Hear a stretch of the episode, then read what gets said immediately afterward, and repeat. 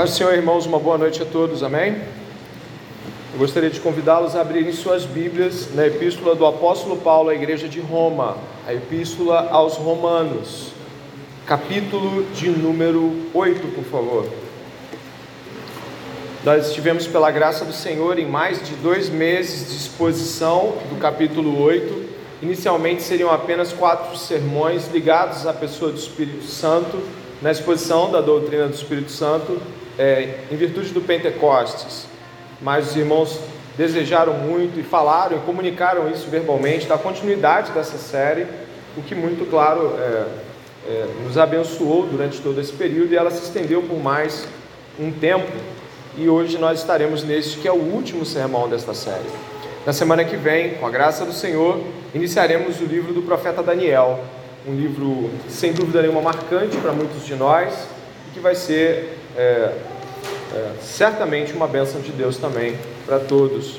Eu gostaria de convidá-los então a abrirem suas Bíblias no capítulo 8 aí de, de Romanos, no verso de número 31, onde você vai poder me acompanhar na leitura na sua versão bíblica. Eu estarei em uma versão chamada Nova Almeida Atualizada, uma versão recente da já consagrada Almeida, né, uma tradução muito conhecida favor, me acompanhe aí observando a leitura e já sendo edificado na percepção do que o Senhor nos dá por meio de Sua palavra. Romanos capítulo 8, verso de número 31. Diz assim a palavra do Senhor: Que diremos então à vista destas coisas? Se Deus é por nós, quem será contra nós? Aquele que não poupou o seu próprio filho, mas por todos nós o entregou, será que não nos dará graciosamente com ele todas as coisas? Quem tentará acusação contra os eleitos de Deus? É Deus quem os justifica. Quem os condenará? É Cristo Jesus quem morreu, ou melhor, quem ressuscitou, o qual está à direita de Deus, também intercede por nós. Quem nos separará do amor de Cristo? Será a tribulação, ou a angústia, ou a perseguição, ou a fome, ou a nudez, ou o perigo, ou a espada? Como está escrito: Por amor de ti somos entregues à morte continuamente. Fomos considerados como ovelhas para o matador. Em todas estas coisas, porém, somos mais que vencedores por meio daquele que nos amou. Porque eu estou bem certo de que nem a morte, nem a vida, nem os anjos, nem os principados, nem as coisas do presente, nem do porvir, nem os poderes, nem a altura, nem a profundidade, nem qualquer outra criatura poderá nos separar do amor de Deus que está em Cristo Jesus, nosso Senhor. Unidos pela mesma fé em Jesus Cristo, nosso Senhor, nós vamos orar neste momento, pedindo ao Senhor que aplique essa palavra em nossos corações. Esse é o pedido da oração, o qual convido que você ore também comigo. Senhor, nosso Deus e Pai, estamos aqui como igreja do Senhor, trazidos por Ti, separados pelo Senhor desde antes da fundação do mundo, conhecidos pelo Senhor. Mas agora, Senhor, sem dúvida nenhuma também trazidos de nossas casas, de nossos lares, para ouvir a voz do Senhor do universo. Pai, que nesta noite o Espírito Santo de Deus faça grande obra nesse lugar, aplicando tua palavra em cada um dos nossos corações. Te pedimos, ó Senhor, que não venhamos a estar insensíveis quanto à palavra que vamos ouvir, alheios, desatentos, pelo contrário, que a cada instante, cada grande revelação de Deus na Sua palavra preenche o nosso coração, nos alegre, nos afaste de todo pensamento que milita contra Cristo. Senhor, se há alguém aqui que não te conhece, alguém que não te pertence, nós te pedimos que haja salvação neste lugar e que o Espírito Santo de Deus abra o coração deste homem, desta mulher, jovem, senhor, senhora, criança, e que haja um milagre aqui nesta noite. Para todos nós, nós pedimos, Senhor, tem misericórdia, nos mostra as grandezas de Cristo, no Evangelho dele, a tua palavra santa, no nome santo dele, de Jesus Cristo, teu Filho. Amém.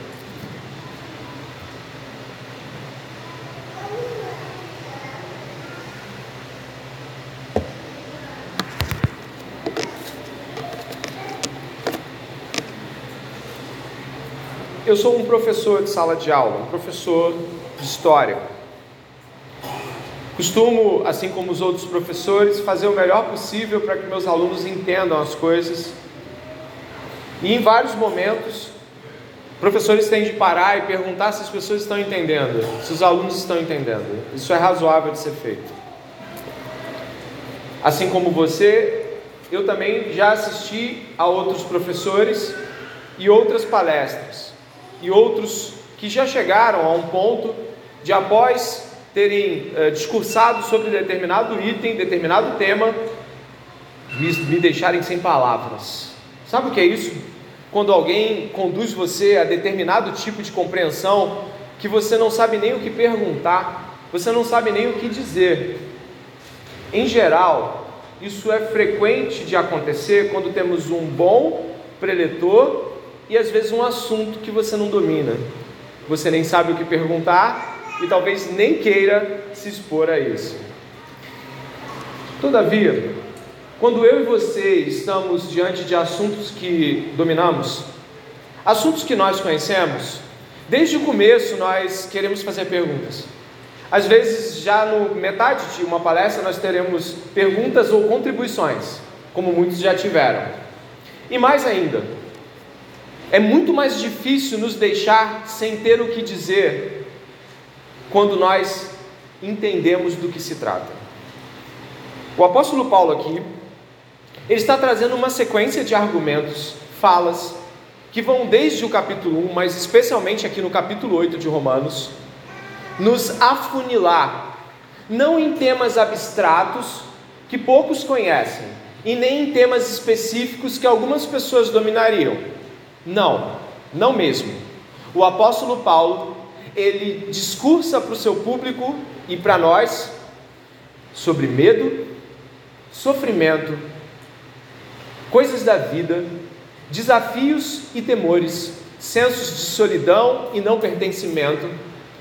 E portanto, qualquer um de nós poderia levantar a mão esta noite e talvez contra-argumentar sobre algum aspecto com alguma palestra que estivesse falando desses temas. Mas o apóstolo Paulo, ele termina assim a sua, o seu discurso sobre medo, sofrimento, lutas, angústia e todo tipo de coisa que eu e você estamos cansados de viver e poderíamos falar. Ele termina assim. Que diremos então à vista destas coisas? O apóstolo Paulo vai estar falando que o que, que você tem para dizer, a grosso modo, o que, que você ainda pode dizer ou contradizer diante de tudo isso que eu falei para você. Ele faz uma pergunta e nós ficamos pensando: ah, mas não cabe uma resposta? Será que não cabe um? Não, mas eu tenho mais uma coisa, Paulo. Não, talvez o que nós não estejamos lembrando é o que o apóstolo Paulo disse no capítulo 8. Para que você possa perceber, eu te convido a olhar o capítulo 8. Imagine que um de nós estivesse aqui como eu e você, pecadores. E mesmo que você esteja aqui hoje achando que você é uma pessoa um pouquinho melhor, pode ter certeza, a Bíblia diz que não. Diz que todos nós nos desviamos e nos fizemos igualmente inúteis, o que significa que somos pecadores. E eu e você, segundo as Escrituras, pelos nossos pecados, mereceríamos e merecemos, de forma objetiva, o inferno a condenação. Nossas mentes poluídas com todo tipo de pensamento mal, cobiçoso, de todo tipo de desejo iníquo, tendo contato com a mensagem do Evangelho, nós somos expostos a esta grande consideração de: nossa, eu sou pecador e eu mereci o pior de tudo isso o inferno. Porém, a primeira grande afirmação que Paulo faz está no verso 1. Ele diz assim: Agora, já, pois já não existe nenhuma condenação para os que estão em Cristo Jesus, Porque a lei do Espírito da vida em Cristo Jesus livrou você da lei do pecado e da morte, que aquilo que a lei não podia fazer por causa da fraqueza da carne, isso Deus fez, enviando o seu próprio Filho em semelhança de carne pecaminosa e no que diz respeito ao pecado. E assim, Deus condenou o pecado na carne, a fim de que a exigência da lei se cumprisse em nós, que não vivemos segundo a carne, mas segundo o Espírito. Então, se você, assim como eu, tem consciência de ser pecador e pensa, impossível alguém como eu ser salvo, olhe para mim. Então, a afirmação de Paulo é: não, não, Deus enviou seu filho para salvar você da condenação eterna e justa e merecida em relação aos seus pecados. Então, Paulo já nos afirma algo como: você não é condenado se estiver em Cristo Jesus, porque Deus enviou seu filho para morrer por você. Mas aí você tenta levantar a mão no meio da, das explicações de Paulo para tentar fazer uma segunda pergunta, mas ele não espera e ele já vai lançando outras coisas. Imagine que você pode dizer assim: mas enquanto a mim, com quem eu posso contar? Tudo bem, eu já sei que eu não vou ser condenado pelos meus pecados, mas e, e nesse mundo difícil, angustiante, sofrido, eu estou sozinho? Eu vou passar por essa existência temporal só? O que vai ser de mim? A quem eu pertenço? Quem eu sou? Como eu vou viver sozinho?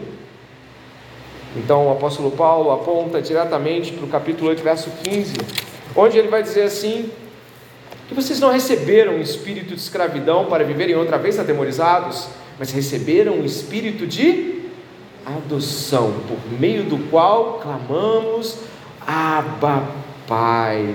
O próprio Espírito confirma ao nosso espírito que somos. Você não está sozinho. Não, não, não, não. Você não vai passar sozinho. Você vai passar todo o tempo deste mundo com um Pai. E Ele é Deus.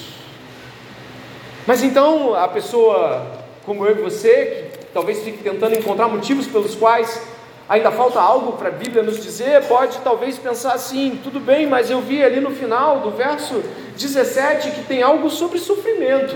Sim, o final do verso 17 fala sobre receber uma herança, mas também está vivendo uma vida de sofrimento. E afinal de contas, quem de nós não teme sofrimentos e agruras extremamente altos e fortes? Então o apóstolo Paulo diz: Olha, mas porque para mim, tempo certo, que os sofrimentos do tempo presente não podem ser comparados com a glória que há de ser revelada em nós. A ardente expectativa da criação aguarda a revelação dos filhos de Deus, pois a criação está sujeita à vaidade, não por sua própria vontade, mas por causa daquele que a sujeitou, na esperança que a própria criação será libertada do cativeiro da corrupção. Olha esse final, queridos, para a liberdade da glória dos filhos de Deus. Não, não, vai ter sofrimento, mas eles não são comparados ao que virá. Então a resposta do sofrimento também não pode ficar lá. A pergunta acaba porque a resposta é grandiosa. O que virá depois é muito maior.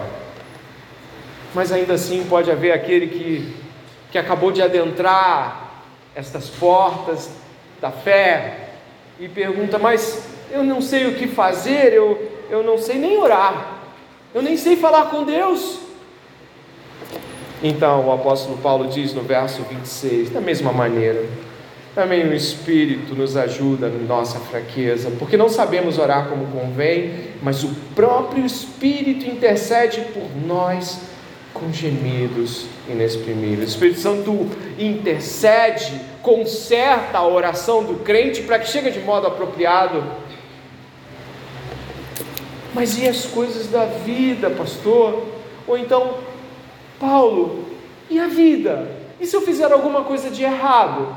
E se alguma coisa que eu fizer puder interferir nesse glorioso futuro de sem sofrimento e essas coisas maravilhosas que, que estão ditas assim. Eu, se eu fizer alguma coisa que estrague o plano de Deus, aí o apóstolo Paulo vai dizer o seguinte para esta pergunta, verso 28: Sabemos que todas as coisas cooperam para o bem daqueles que amam a Deus, daqueles que são chamados segundo o seu propósito. Pois aqueles que Deus de antemão conheceu, Ele também predestinou para serem conformes à imagem de seu Filho, a fim de que ele seja o primogênito entre muitos irmãos. Os que predestinou, a esses também chamou. Aos que chamou, a esses também justificou. Aos que justificou, a esses também glorificou. Não há nada que você, crente, possa fazer que vai destruir os planos de Deus. Não há nada que você, por mais falho e fraco que seja, estando em Cristo, vai mudar o final da história. Salvo, glorificado. Se é chamado, é justificado, se é justificado, é glorificado. Deus te chama na eternidade, te conduz ao tempo e te torna de volta à eternidade, com a certeza de que nada do que possamos fazer muda este amor, amado desde a eternidade. E aí? Pois então, você tem algo a dizer? Esta é a questão de Paulo. O que, que vamos dizer diante disso. Existe alguma contra-argumentação? Algo a se levantar? Que diremos, pois, à vista destas coisas? Então, quando nós estamos diante da pergunta de Paulo, a pergunta ela é permeada de grandes afirmações. E o que ele vai dizer aqui? Bom, o pastor Batista John Piper diz assim: quando Paulo diz é, isso quase sem palavras para o que dizer depois, o pastor John Piper fala assim: que diremos então estas coisas? Ele diz: Eu ouço Paulo fazer duas perguntas aqui. A primeira é: é difícil encontrar palavras sobre estas coisas. É, é difícil. O que você vai dizer depois disso? E ele diz também: Mas eu ouço Paulo dizendo em seguida: precisamos encontrar palavras para estas grandes coisas, porque incrivelmente ele não para de falar. ele faz uma pergunta e você, você se sente assim: não, não tenho o que dizer. Eu fui resgatado do medo, do horror eterno, da condenação, do sofrimento, da solidão, e também sou consertado quando oro e guiado mesmo em meio às minhas maiores e terríveis coisas que eu faço. O Senhor me conserta. Eu não tenho o que dizer. Então poderia acabar aqui, todo mundo iria feliz para casa, na certeza de que temos todas as respostas quanto ao medo, ao sofrimento, ao porvir, à condenação e a todas as coisas que nos cercam. Mas ele não para de falar, ele continua, ele tem algo a dizer após isso. E ele vai falar assim no verso 31, não é? Que diremos, pois, então, à vista destas coisas? Você pode fazer essa pergunta comigo? Se Deus é por nós, Exato, existe uma lógica que ele agora vai estar apontando, né, para coisas externas que talvez possam passar para a sua mente. Coisas que talvez você possa, mas será que eu aguento isso? Porque a primeira pergunta, ou as primeiras perguntas, tangem as grandes coisas que são ditas a nosso respeito. A condenação foi abolida em Cristo Jesus, o medo e o sofrimento encontram destino e calmaria nele, o senso de solidão acaba quando sabemos que Deus é Pai, a nossa inabilidade em orar e fazer as coisas certas da vida são completamente demolidas porque o Espírito Santo vai nos guiando em todas as coisas, mas ele faz uma segunda pergunta: se Deus é por nós, quem será contra nós? Bom, o que nós encontramos aqui, certamente, é o apóstolo Paulo nos inclinando a refletir se existe alguma coisa além dessas que ainda assim tirem o nosso sossego, tirem a nossa fé, não no sentido de extingui-la, mas no sentido de afastar a nossa confiança em Deus, porque afinal, como muitos teólogos afirmam sobre esse capítulo, ele é sobre confiança. Ele termina sobre confiança.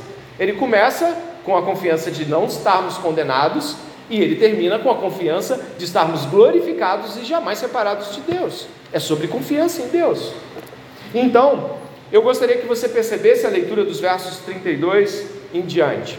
Aquele que não poupou o seu próprio filho, mas por todos nós o entregou, será que não nos dará graciosamente com ele todas as coisas? Quem tentará acusação contra os eleitos de Deus? É Deus quem justifica. Quem os condenará? É Cristo Jesus, quem morreu, ou melhor, quem ressuscitou, o qual está à direita de Deus e também intercede por nós. Dr. Mark Lloyd Jones, pregador do século XX, muito conhecido por longos sermões na carta aos Romanos, mais de duas décadas, eu acho, se não me falha a memória, escrevendo livros enormes. Ele fala assim: Olha, você está com medo? Ele pergunta sobre esse trecho. Você está com medo? Pense bem, você está com medo? Se você ainda está com medo, é porque você não pensou direito. E aí ele aponta para o verso 31. Quem, se Deus é por nós, quem será contra nós? Se Deus é por nós, quem pode fazer frente a Deus? Está com medo de quê? Ele diz: se você está com medo, é porque você ainda não pensou direito sobre o verso 31. Ele diz ainda, olhando aí para o verso 32, aquele que não poupou seu próprio filho, mas nos entregou, né? não nos dará graciosamente com ele todas as coisas. O Dr. Marco Lloyd Jones pergunta assim: ué, mas você está preocupado com a vida? Olha, leia o verso 32. Eu acho que você não está lendo o verso 32 direito. Olha o que você recebeu. Aí você pode fazer esse movimento e olhar o verso 32. Olha o que foi entregue a nós. Como poderemos estar preocupados com o que vai vir ainda? E aí ele segue. Você se sente culpado de modo ível. Sabe aquela culpa que domina aquela culpa que neutraliza as ações, aquela culpa que faz você trazer de volta todos os pecados que você cometeu e, e já até pediu perdão e você traz eles todos de volta. Então, o Dr. Mark Lloyd Jones fala o seguinte: a mesma coisa. Você se sente irreversivelmente culpado? Olha o verso 33. Você não leu o verso 33 direito. Pode parecer uma brincadeira de palavras, mas o que ele está dizendo é: olhe de novo. E olhe de novo, e olhe de novo, e olhe de novo, e creia. Olha o que está escrito acerca dessas coisas. Ele termina dizendo assim: não são doutrinas apenas, no sentido de palavras de teologia, são a própria vida. E se você não está vivendo com essa segurança e poder indescritíveis, não está compreendendo a vida em sua plenitude. E de fato, depois de ler tais palavras, isso precisa entrar. E o medo precisa sair. Isso precisa entrar. E a preocupação com o que vai ser, se vai comer, se não vai ter, se vai ter, se não se vai fazer, se vai conseguir, se vai conseguir, ela precisa ir embora. Essa preocupação não pode permanecer. E nós estamos aqui esta noite compreendendo que a segunda pergunta do verso 31, se Deus é por nós, que foi o final do nosso sermão de semana passada, onde usamos o termo latino pronobis. Alguns lembram? Se Deus é por nós, os, os pais da igreja usavam esse termo, os reformadores pronobis, que em latim quer dizer a favor de nós, por nós, quem será contra nós? Nós precisamos entender que essas palavras são preciosas. E eu gostaria que você pudesse olhá-las mais uma vez. Se Deus é por nós, quem será contra nós? Leia em voz alta isso comigo, por favor. Se Deus é por nós, quem será contra nós? Se a ira infinita e poderosa de Deus permanece sobre aqueles que se mantêm rebeldes ao Evangelho. Sim, a ira poderosa, terrível de Deus permanece em todos e sobre todos os que estão rebeldes a Cristo. É algo que nós não temos a dimensão do que é em sua totalidade, ainda nos é uh, parcial ou talvez muito pequena a possibilidade de trazer à imaginação o que é estar naquele último dia e o julgamento é condenado sob a ira de Deus. Nós não temos, preste atenção, nós não temos toda a capacidade de discernir sobre isso precisamos de fé para crer que isso é, é tal como é. Mas, só existem dois modos de viver: Deus por nós ou Deus contra nós. São as duas maneiras de você viver. Ou Deus está a favor, ou Deus está contra. Se Deus está contra a sua aparente tranquilidade, sua vida aparentemente segura, com as coisas que você gosta, do jeito que você planejou. Se Deus está contra, é porque você está contra Cristo, pode ter certeza. Isto é graça comum de Deus, mas isso vai acabar. E os horrores eternos do inferno, sim, eles vão permanecer em uma indescri atualmente indescritível maneira torturante, desesperadora de viver. Um teólogo afirmando sobre esses termos, ele diz o seguinte: existem aqueles que acreditam que Deus vai aniquilar as pessoas, sabe? No fim do, do, tempo, vai ter aquele último dia, todo mundo que Deus não quiser mais vai virar pó, e aí tem gente que acredita que acaba com a existência, é aniquilacionismo. A Bíblia não prega isso. A Bíblia prega céu, o gozo eterno e horrores eternos. E isso é algo muito importante de se pensar esta noite. Ou vivemos para sempre com Deus, ou vivemos para sempre contra Deus. Não diferente disso. Mas o apóstolo Paulo diz o que sobre os crentes? Deus é por nós. Deus é a favor de nós. E ele vai seguindo com afirmações grandiosas. Primeiro, ele vai dizer no verso 32, que sua mente possa ir captar tudo isso em nome de Jesus. Aquele que não poupou o seu próprio filho, mas por todos nós o entregou, será que não nos dará graciosamente com ele todas as coisas? Ele novamente reitera aqui aquilo que já havia falado sobre a herança no verso de número 17. Somos herdeiros de Jesus Cristo e recebemos duas coisas: os sofrimentos do tempo presente, como um privilégio de ser e viver como Cristo, e as glórias que iam ser reveladas a nós. Então nós temos uma herança recebida de Deus para nós por meio de Jesus, os sofrimentos do tempo presente e as glórias do porvir. E isso é o que Jesus Cristo viveu: sofrimentos em tempo presente e glórias eternas. A herança de Jesus é dada aos santos. E primeiro vem a frase no verso 32, a palavra, o termo é poupou. Dê uma olhada ali. Aquele que não poupou o seu próprio filho. Esperávamos que Paulo não tivesse mais nada para dizer, mas ele levanta o argumento mais alto ainda e coloca assim: agora eu vou lhe dizer algo, mais uma vez. Aquele que não poupou o seu próprio filho. Quando nós estamos lembrando disso, é incrível, mas todos os comentários bíblicos que eu peguei falavam da mesma cena. Era como se eles estivessem combinando. Para não dizer todos, um deles não mencionou isso porque era bem pequeno o comentário, mas os outros comentaram e falaram da mesma coisa. Eles disseram: não se esqueça da história de Abraão. A narrativa de Abraão é de que Deus chamou Abraão para fazer dele um povo. E talvez a maioria daqui conheça um pouco da história de Abraão. Deus chamou Abraão para fazer dele um povo. Sua mulher era estéril, não podia ter filhos, mas ainda assim Deus lhe deu um filho chamado Isaac.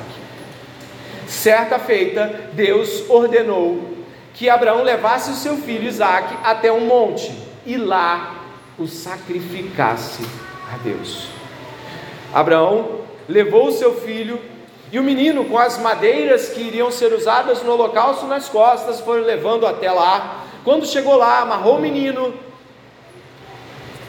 não temos ciência se o menino gritou ou não, as escrituras não dizem, papai, não, passa de mim esse caso, não tem nada disso não. O que a escritura vai direto ao ponto é o seguinte: o menino foi colocado lá, Abraão puxou o cutelo, e quando iria cravar-lhe, Deus disse: basta, não estendas a mão sobre o rapaz e nada lhe faças.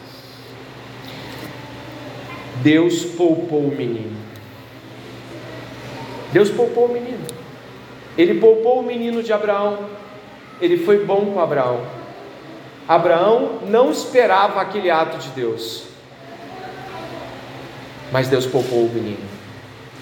E o que acontece é que quando nós vamos olhar para Deus provando o seu amor por nós, é que o menino de Deus, jovem adulto Jesus de Nazaré, pediu que o pai o poupasse daquilo. Ele não disse, não se cumpra a profecia, ele não disse, eu não quero seguir a tua vontade, mas coberto de toda a humanidade que precisa sempre ser lembrada com muita clareza, ele disse Pai, ele chamou Pai.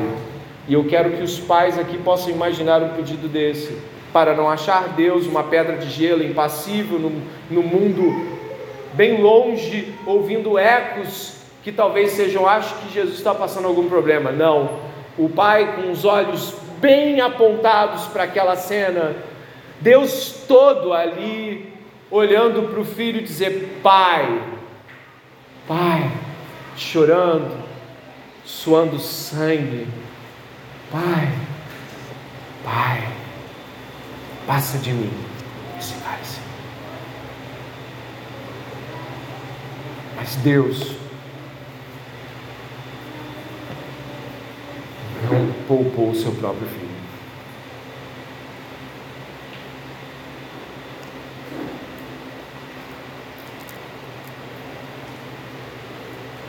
Deus matou o seu filho para que o amor dele ficasse muito claro a todos nós. Paulo diz: aquele que não poupou o seu próprio filho, mas por todos nós o entregou. Quando estamos diante disso, podemos pensar: nossa, Deus foi longe demais dessa vez. Né? Ele foi longe. Ele poupa o filho de um pecador, mas entrega o seu próprio. Ele retém o sofrimento de um homem que não merecia absolutamente nada de Deus, mas ceifa seu próprio filho com tortura, dor e sofrimento. E todo tipo de flagelos de seu tempo o pedido de Pai, poupa-me, não foi ouvido. Nós estamos aqui diante de um apóstolo Paulo dizendo: depois de Deus ter te dado isso, acha mesmo que Ele não está disposto a te dar todo o bem, porque este é o maior bem. Acha mesmo que Deus está com alguma dificuldade de lhe abençoar espiritualmente? Acha mesmo que Deus está retendo bênçãos? Acha mesmo que a sua vida é tão sofrida, absolutamente tão difícil, que Deus está alheio? Não, aquele que poupou o filho de Abraão, mas deu o seu próprio, não te dará com ele todas as coisas?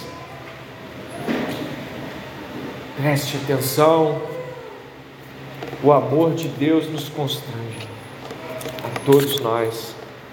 Logo, a perfeita obediência de Jesus Cristo deu a cada um de nós justiça perfeita, amor perfeito, futuro perfeito. Tudo que Deus fez em Cristo Jesus é perfeito. E tudo que Deus está fazendo na vida de cada um de nós é maravilhosamente perfeito segundo a sua boa vontade. O presbiteriano John Flavel, pastor presbiteriano século 17, falou uma vez sobre isso em Lágrimas, trezentos e tantos anos atrás, ele falando sobre isso, completamente compungido. Ele disse assim: Ele não poupou seu próprio filho, mas o entregou por todos nós. Como é imaginável que Deus retenha depois disso quaisquer bênçãos espirituais ou temporais para o seu povo? como ele não deve chamá-los efetivamente, justificá-los livremente, santificá-los completamente e glorificá-los eternamente? Como ele não vai vesti-los, alimentá-los, protegê-los e libertá-los? Como? Olha o que ele já fez.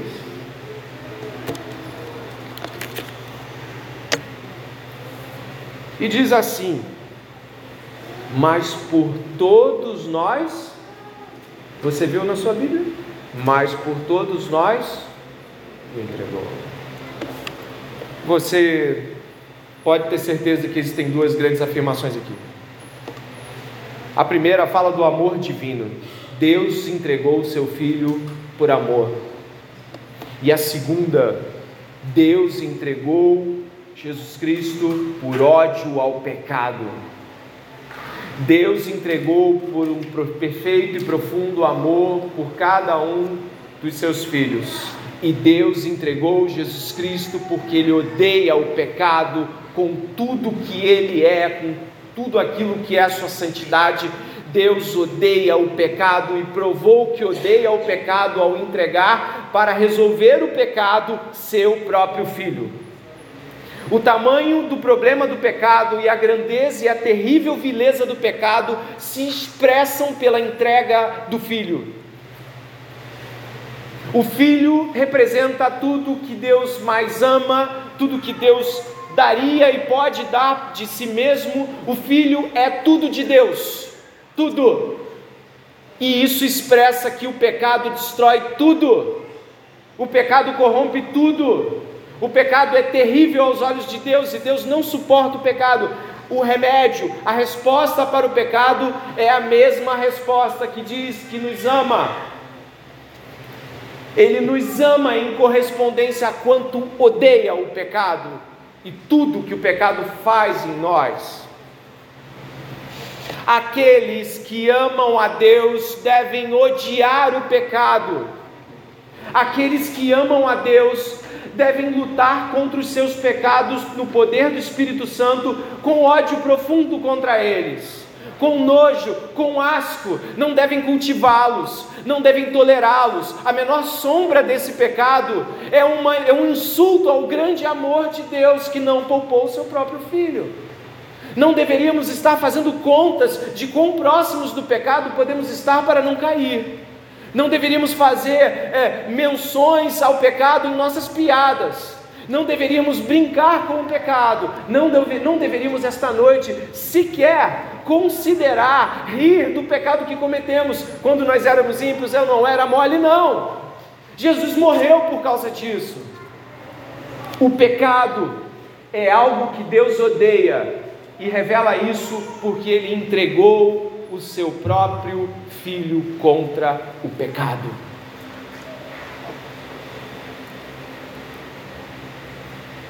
E não é verdade que muitos e muitos de nós muitas vezes deixamos de combater o nosso pecado. Deixamos de lutar contra nossas tendências malignas. Nós deixamos alguns deles para sem confessar, porque preferimos não confessar, a revelar, ter que lidar com isso e falar com algumas pessoas. Nós preferimos guardar os nossos pecados a ter de admitir que esta noite você está ouvindo. Deus odeia o pecado na mesma proporção que entregou o seu filho contra isso e entregou o seu filho por nos amar. E essas coisas não são pequenas, são grandiosas. A Bíblia diz que Judas entregou Jesus. É assim que o Evangelho de Marcos trata a traição. Ele usa essa mesma expressão: Judas entregou Jesus. Também é dito de que Pilatos o entregou para que ele pudesse ser esmagado pela tortura também diz que Herodes, o povo judeu e os gentios entregaram, Atos 4. E nós o entregamos, vai falar Paulo, 1 Coríntios 15, Gálatas 1, 4, 1 Pedro. Ele ainda diz que Jesus se entregou. Em João capítulo 10, Jesus se entregou, a si mesmo se entregou.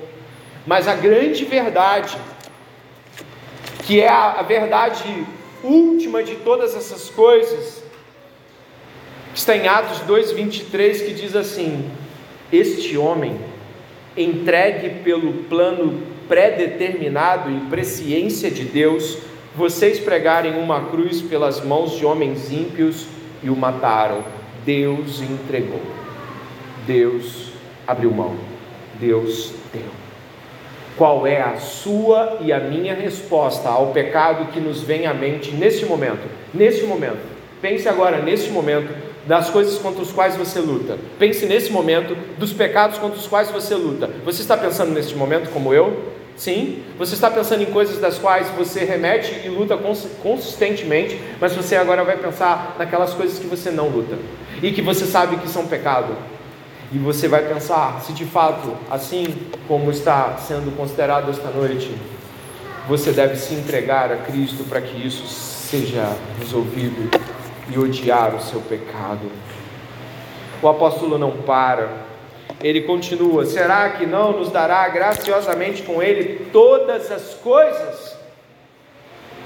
Leia o verso 23, por favor, para mim. Quem? Em voz alta, por favor. Quem?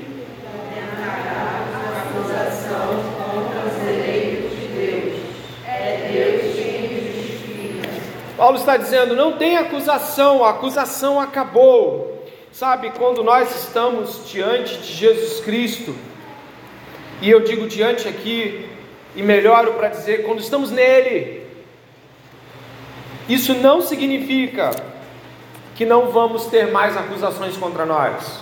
Satanás continua sendo o acusador ele acusa o nosso povo e a cada crente, fazendo com que pessoas possam dar testemunho de que eles não são tão crentes assim. Afinal, se você fosse crente, você não faria isso. Satanás usa pessoas para salientar nossa consciência quanto a pecados antigos. Ah, agora você é santinho, mas tu lembra aquilo que você fez? Isso aí você não esquece, né? Você deixou para lá, porque agora você está com a Bíblia debaixo do braço. Satanás continua o acusador. Ele continua tentando fazer com que o povo de Deus perca a segurança de que os seus pecados foram perdoados. Então, sim, Satanás continua acusando, sem dúvida nenhuma. Mas Jesus Cristo, que pergunta assim aos seus acusadores em João 8,46: Quem dentre vós me convence de pecado é o mesmo que nos justifica.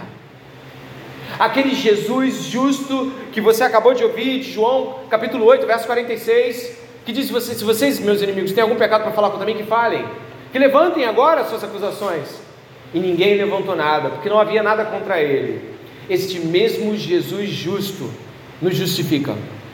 Ou seja, existem sim coisas das quais não nos orgulhamos, nos arrependemos e nos entristecemos, e colocamos diante de Deus e pedimos perdão, e pode ter certeza, nos apropriamos desse perdão, porque a cruz do Calvário já decretou este perdão. Mas ainda assim há acusadores, mas nenhum deles pode contra o juiz do universo. Quando eu e você nos lembramos claramente de que a palavra que se segue depois aqui, ó, repare aqui, ó, é, quem tentará acusação? Depois, quem os condenará? Olha o verso 34, dá uma olhada. Quem os condenará? A gente pode lembrar, juntos aqui, da história de Estevão, do justo Estevão, o primeiro mártir cristão. Ele foi condenado. Ele foi condenado e os homens rangiam seus dentes contra ele com toda raiva. Estevão estava sendo odiado com todas as forças. E a narrativa do livro de Atos diz que em dado momento eles arrastaram Estevão para fora da cidade, com toda raiva, com todo ódio. Então começaram a se encher de pedras. E nós aqui talvez não tenhamos a noção do que deva ser apedrejado. Então eles começaram a atacar pedras nele. E ele foi caindo, desfalecendo mais. Ele viu os céus abertos e o Filho de Deus à destra do Pai, ele viu o juiz de todo o universo assentado, o esperando em glória. Ainda que o mundo mate os cristãos, como estamos orando pelos nossos irmãos há semanas, nenhum juiz é maior do que o juiz Jesus. E é claro, existem condenações que não são as de pedras, paus ou pancadas na cabeça, ou gente sendo arrastada pelas ruas da cidade, mas existem outras condenações, palavras condenatórias. Essa tua dedicação a esta igreja vai te levar à ruína. Você vai ser condenado, você não vai ter nada. Você vai ficar que nem aqueles crentes que andam a vida inteira e nada conseguem. Este teu critério para conseguir um esposo, uma esposa, essa preocupação tão grande de que seja uma pessoa correta diante de Deus, vai acabar solteira vai acabar solteiro, você vai ficar igual a. As condenações não vão parar. Não vão. Mas quem os condenará? É Cristo quem morreu, ou melhor, quem ressuscitou, o qual está à direita de Deus e também intercede por nós. O Espírito Santo está intercedendo, levando nossas orações. Jesus está à direita do Pai, intercedendo por nós. Nós estamos cercados de amor. O amor de Deus está a favor dos santos. E ainda há quem pergunte, se é que esta pergunta possa ser feita aqui hoje, mas e se for, verso 35, quem nos separará do amor de Cristo? Será a tribulação? Ou a angústia, ou a perseguição, ou a fome, ou a nudez, ou o perigo, ou a espada, como está escrito, por amor de ti somos entregues à morte continuamente, fomos considerados como ovelhas para o matadouro. Nós estamos ouvindo aqui sobre quem nos separará do amor de Cristo. Podemos lembrar mais uma vez, como já fizemos, da história de José. Quem separou José do amor de Deus? José no Egito foi vendido pelos seus irmãos, a quem ele talvez julgasse que jamais fariam isso. Meus irmãos, imagine, meus irmãos me venderem como escravo. Quem vai pensar que irmãos vai fazer um negócio desse? Eles fizeram. Então ele foi vendido como escravo. Depois ele foi trabalhar dentro de uma casa, foi acusado de, de violência sexual. Depois ele foi lançado na, na no, no, no corredor da morte. E depois o Senhor o alçou até o lugar de governador, tendo sido usado em posto maior para salvar seus próprios irmãos. Quem separar, quem separaria do amor de Deus em Cristo Jesus na vida de José? José usufruiu do amor de Deus ali. Quando nós estamos pensando sobre essas coisas, a questão é que se levanta aqui nesses minutos finais é que nada nos separa do amor de Cristo. Nós muitas vezes nós não damos conta do tamanho da revelação que Deus nos deu em Cristo Jesus. Eu lhe convido a deixar a sua Bíblia marcada em Romanos 8, ir até Salmo de número 44, que é onde o apóstolo Paulo tira essa citação que você acabou de ler ali no verso de número 36. O apóstolo Paulo usa os salmos, precisamente o salmo de número 44. Eu gostaria que você pudesse ir até lá bem rapidamente. O Salmo de número 44, o salmista faz essa colocação que Paulo usa. Dê uma olhada no verso de número 22, por favor, do Salmo de número 44. Salmo 44, verso 22. Diz assim a palavra do Senhor: Mas por amor de ti somos entregues à morte continuamente somos considerados como ovelhas para o matadouro. Mas do que é esse salmo? Este salmo fala da aflição do salmista em parecer que Deus o esqueceu. Repare alguns trechos importantes do salmo. Olha o verso 1. Ó oh Deus, nós ouvimos com os próprios ouvidos, nossos pais nos contaram o que fizeste outrora em seus dias com a tua mão expulsaste as nações, estabelecestes os nossos pais, afligistes os povos e ampliaste o território de nossos pais, pois não foi por sua espada que eles conquistaram a terra, nem foi o seu braço que lhes deu vitória, e sim a tua mão poderosa, e o teu braço, e a luz do teu rosto, porque te agradaste deles. Olha o verso 9 Agora, porém, tu nos rejeitaste e nos expuseste à vergonha e já não acompanhas os nossos exércitos. Tu nos fazes bater em retirada diante dos nossos inimigos e os, e, e os que nos odeiam nos tomam por seu despojo. Dê uma olhada, por favor, no verso 22 mais uma vez. Mas por amor de ti somos entregues à morte continuamente, somos considerados como ovelhas para o matadouro. Diz Desperta, porque dorme, Senhor. Desperta, não nos rejeites para sempre, porque escondes o rosto e te esqueces da nossa miséria e da nossa opressão. Pois a nossa alma está abatida até o pó e o nosso corpo está como que pegado no chão. Levanta-te para socorrer-nos, resgata-nos por amor da tua bondade e Deus ouviu esta oração em Cristo Jesus. O salmista talvez tenha ficado dentro do salva-me, mas nós esta noite podemos dizer: somos salvos. Ele veio, ele nos libertou com a sua bondade, mas ainda estaremos vivendo a narrativa do salmista de entregues, entregues para o sofrimento por amor de Cristo, entregues porque parte da nossa herança cabe também viver como Cristo nessa terra, passando e padecendo pelas lutas que Cristo passou, porque isso dá é testemunho da nossa fé. Nada do que nos acontece nos separa do amor de Cristo, e é claro, isso impressiona as pessoas.